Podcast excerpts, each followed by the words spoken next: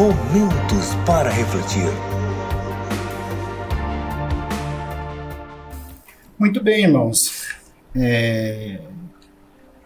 Às vezes, quando a gente ouve esse, essa palavra Jesus chorou, nós lembramos apenas de, de Lázaro, né? quando Lázaro faleceu e Jesus foi para ressuscitá-lo. E quando chegou lá, a irmã dele falou: Ó oh, Senhor, se o Senhor tivesse chegado antes, meu irmão Lázaro não teria morrido. É, daí diz que Jesus chorou, mas não foi só essa vez. E entenda que Jesus não era um, uma pessoa como outra qualquer. Né? Imaginavam que Jesus era um Deus né? e não choraram mas Jesus chorou duas vezes é, na Bíblia, né? Nesse pequeno versículo onde diz Jesus chorou a parte em que ele fala de Lázaro, que eu vou ler logo mais para vocês, e também em outro, em outro, em outra ocasião, onde Jesus chegou a Jerusalém e falou sobre e chorou, né? E disse: "Ó oh, Jerusalém". Ele estava nesse momento em que ele que ele olha para Jerusalém, ele o, prevê o que iria acontecer com Jerusalém. Todos nós sabemos que Jerusalém foi destruída por várias vezes e Jesus previu isso lá no passado. Mas o que eu quero dizer é que toda, em todo momento em que Jesus reflete o seu, é, é, expõe o seu sentimento, foi por algum motivo não for por si mesmo ou por ele estar triste ou alegre o choro, e sim por, por nós, pelas pessoas e pela humanidade. Jesus chorou quando chegou em Jerusalém, vou ler esse versículo agora, para vocês verem uh, como foi esse primeiro momento em que Jesus chorou.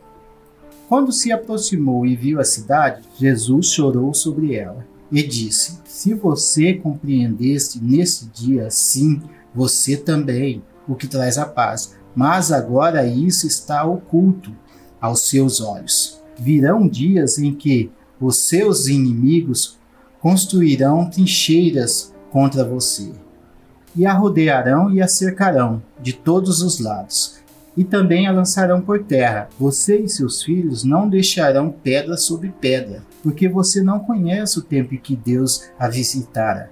Jesus estava falando dele próprio, né? Que ele veio e eles não o aceitaram, né? Então ele neste momento ele expressa a sua tristeza com o que estava acontecendo e diz, né, que não vai sobrar terra, é, não vai sobrar pedra sobre pedra, como aconteceu mesmo com Jerusalém durante os últimos anos e vem acontecendo até hoje. Poucos dias atrás, Jerusalém estava sendo atacada novamente e será assim até o dia do arrependimento. Mas Jesus estava chorando pela, pela, por aquela cidade e, pela, e pelos judeus que ali viviam. Eles não entendiam ainda o quão maravilhoso era a vinda de Jesus para nós. Por isso que Jesus veio para nós, gentios, diferentemente do que virá para eles, judeus. Nós não podemos entender muito bem como será essa vinda, mas sabemos que na Bíblia está escrito que eles vão compreender que Jesus era assim o Messias. E na segunda vez em que encontramos Jesus chorou na Bíblia, foi quando ele foi é, visitar Lázaro que estava doente. Vamos ouvir? Jesus ainda não tinha entrado no povoado, mas estava no lugar onde Marta o encontrara. Quando notaram que ele se levantou depressa e saiu, os judeus que estava a confortando em casa seguiram-na, supondo que ela ia ao sepulcro para ali chorar. Chegando ao lugar onde Jesus estava e vendo-o, Maria prostou-se aos seus pés e disse: Senhor, Se estivesse aqui, meu irmão não teria morrido. Ao ver chorando Maria e os judeus que a acompanhavam, Jesus agitou-se no espírito e perturbou-se. Onde o colocaram? perguntou ele. Vem e vê, Senhor. Responderam eles. Jesus chorou. Neste momento, é, Jesus chora. Mas ele não chora porque Lázaro estava morto. Ele chora porque vê o seu povo incrédulo.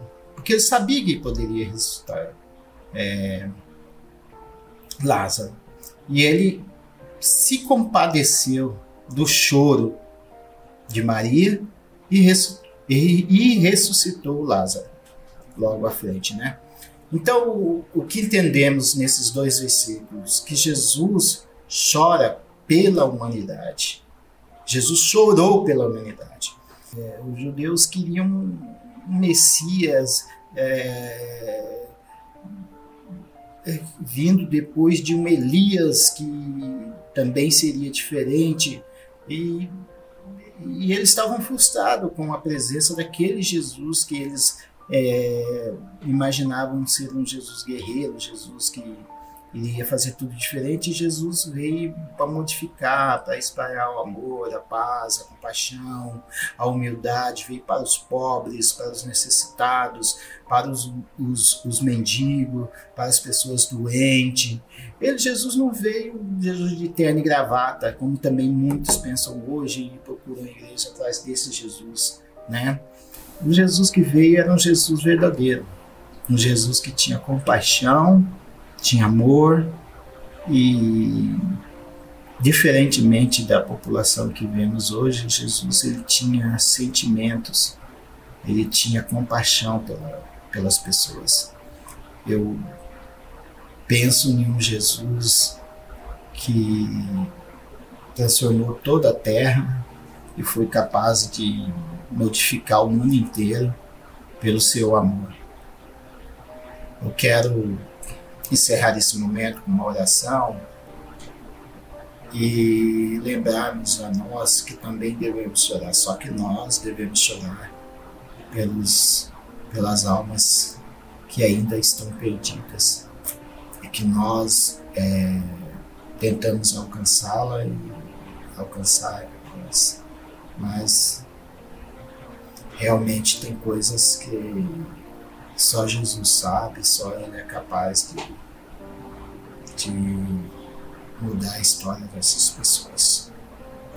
Pai Todo-Poderoso, muito obrigado, Senhor Deus, por mais um dia, Senhor Deus. Muito obrigado, Senhor Deus, por cuidar de nós, crentes aqui na terra, Pai, por nós cristãos. Senhor Deus, toda a sua nação evangélica, Senhor Deus, toda a sua nação cristã, precisa, Senhor Deus, da compreensão e do nosso Senhor Jesus Cristo vivo. Abençoa, Senhor Deus, a nossa nação, abençoa, Senhor Deus, a nossa população em momentos tão difíceis. É, é, tem chegado a hora, Senhor Deus, verdadeiramente tem chegado a hora. Sei que a hora está marcada e ninguém sabe, mas todos os sinais estão na mostra, Senhor Deus. Pois Jesus revelou o futuro ali em Jerusalém. E tudo que ele falou aconteceu, Pai Deus. Jerusalém foi destruída, Senhor Deus, na época das cruzadas, Pai. E reconstruída essa Jerusalém que hoje existe ali não é a verdadeira Jerusalém que teremos com o Senhor no céu, Pai Abençoe, Senhor Deus, a nossa população e a nossa nação, em nome de Jesus. Amém, Senhor Deus.